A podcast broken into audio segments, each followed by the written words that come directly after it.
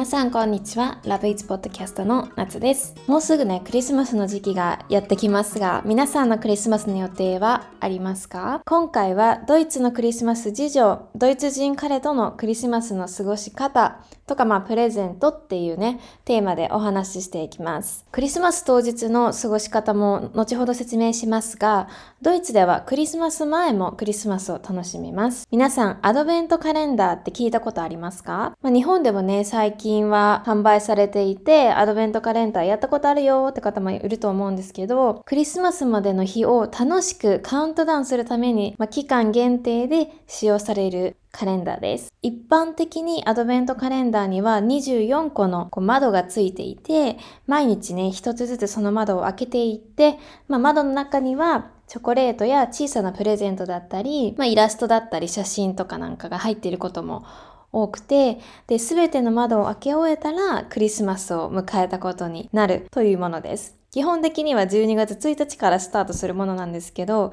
私はね、アドベントカレンダーを買って早く開けたくなっちゃうので、だいたいいつもフライングして始めてます。ドイツのアドベントカレンダーの起源は19世紀初頭よりドイツ・ルーテル派がクリスマス前の24日間を数えるために始めたとされています。諸説あるんですけど、ドアに毎日チョークで印をつけたことから始まったっていうのがあったり、あとはアドベントカレンダーの他にもアドベントキャンドルっていうものもあります。これはですね、手作りしたリースなどのアレンジメントにキャンドルを4本立てて、クリスマスまでの4週間、日曜日ごとに1本ずつ灯していくっていう習慣です。初めの日曜日は1本、次の週の日曜日は2本と火をつけていって、明かりがね、増えていくことでクリスマスが近づいていることを実感するものです。でね、クリスマスといえば、恋人やお友達と過ごすのが日本では一般的だと思うんですが、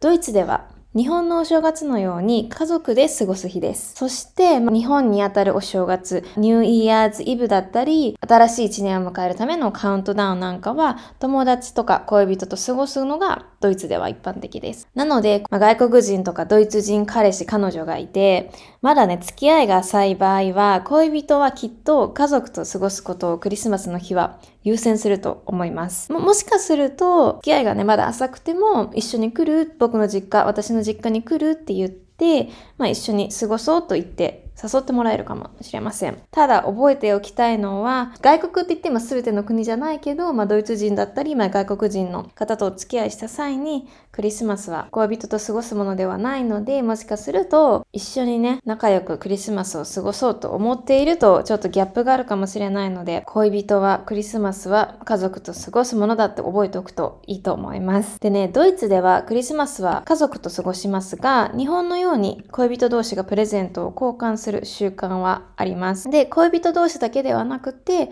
親から、えっと、あとは子供へプレゼントを贈るのも一般的ですが、ドイツでは子供から親へプレゼントを贈る習慣もあります。小さいお子さんがいるご家庭だと、まあ、サンタがね、クリスマスでみんなで集まっている日に、サンタが家に来てプレゼントをくれたり、あとは寝ている間にサンタがプレゼントを置いていったりする設定にしますが、小さな子供がいない場合は、クリスマスイブやクリスマスの日に家族で集まって、その時にね、プレゼント交換をします。ま、ドイツ人の恋人がいると、どんなプレゼントを恋人にあげようとか、恋人の家族にはどんなプレゼントをあげようってね、めちゃくちゃ悩みます。私はね、毎年悩んでいます。ドイツの場合はですね、家族やプレゼントをあげる人の年齢にもよるんですが、基本的にはクリスマスプレゼントはそこまで高価なものはありません。例えば、こう、普段は買わないちょっといいワインって言っても1万円とか2万円とかそんなするものではなくて、数千円で買える美味しいワインだったりとか、ちょっとした化粧品、お菓子とか、手紙とか写真とか、あとは手作りのものなんかがあります。私が実際に今年購入したプレゼントは、香水、あとは小さい子がいるので子供のおもちゃだったり、ワイン、チョコレート、本、イヤホンとか、あとはスーパーの一日券なんかもいいですね。スーパーの1日券も買ったし、あの化粧品も買ったし、ほんとちょっとしたものです。一人に対して1万円使うってことはあんまりないですね。あくまでも気持ちなので、まあ、中にはね、もしかしたら高いものをあげ合う家族とかいると思うんですけど、基本的に私の場合はそこまで高価なものをあげたことはありません。なんで、まあ、12月24日とか12月25日になると家族で集まって、そこでみんなで一緒にご飯をを食べて、話したりして、あとプレゼント交換してっていう、日本のお正月のクリスマスドイツバージョンみたいな感じですね。こうなんでクリスマスだからどこかに出かけるっていうよりも、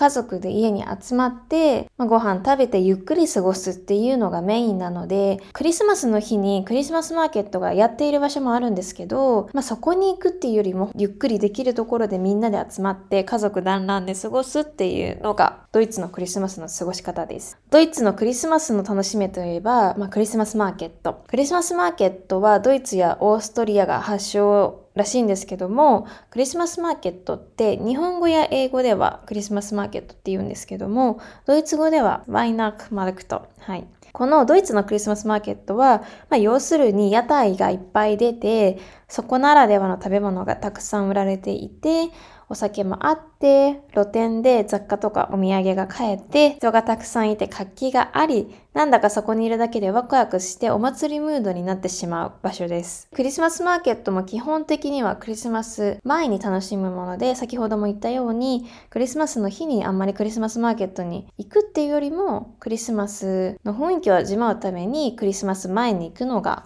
一般的かなと思います。私のクリスマスマーケットの好きな楽しみ方としては、体をね、温めるためにグリューワインというホットワインを屋台で買って、で、この時、大抵陶器のマグカップ代金の保証金として、ドリンク代とは別に、まあ、2、3ユーロぐらい、日本円で300、400円ぐらい払うことのない、払うことになります。で、そのカップを返却するとお金が戻ってきます。このね、カップなんですけど、お店に返却しないでお土産として持ち帰っても OK です。いろいろなデザインがあるので、クリスマスマーケットによっては本当にね、可愛らしいマグカップとかもあったりして、意外とね、集めるのも楽しいですよ。はい。まあ、グリューワインの他にも、ドイツらしいクリスマスのオーナメントを探すことができたり、クリスマスならではのお菓子の専門店であるシュトレンだったり、バームクーヘンをね、買うのもいいと思います。皆さん知っていましたか？バームクーヘンってクリスマスのお菓子らしいです。日本だと年中食べれるイメージがあるんですけど、ドイツでもスーパーに売っているので年中買うことはできるんですけど、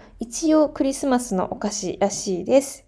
なんでまとめるとですね、ドイツのクリスマスの恋人の過ごし方っていうのは、恋人同士が一緒にどちらかの24日はじゃあ彼の方の実家に、25日は彼女の方の実家に行ってクリスマスを楽しむっていう楽しみ方もあるんですけど、まあ、お互い自分の家族同士で過ごすというね、こともあります。なので日本のお正月に近いかなと思います。はい。ドイツのね、クリスマスマーケット行ってみたいな。ドイツでクリスマス過ごしてみたい。今年はドイツ人彼と一緒に、ドイツ人彼、もしくはドイツ人彼女と一緒にクリスマスを過ごすなんて方もね、いらっしゃると思います。今回はちょっとね、国際恋愛メインのテーマではなかったんですが、お楽しみいただけましたでしょうかまたね、国際恋愛トピックでこのポッドキャストをやっていきたいと思いますので、また次回のエピソードでお会いしましょう。チュース